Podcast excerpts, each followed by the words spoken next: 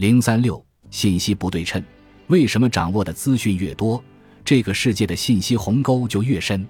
掌握认知差，才能站到制高点。Sample 最近有很多广告，主打的都是不让中间商赚差价，不禁让我注意到，我们生活中有很多交易是必须通过中间商来实现的。互联网真的是这个时代最伟大的发明，不仅让我们每个人都拥有了无穷无尽的知识和信息。而且一切都变得轻而易举。当我们能够随时随地获取各种信息的时候，中间商就没法再赚差价了吧？希望这种去掉中间商的平台越来越多，让我们老百姓更省钱。你觉得呢？买房子为什么必须要找中介？公司做完年报为什么必须找会计师事务所审计？正如你所说，生活中总是充满了各种不经济的现象。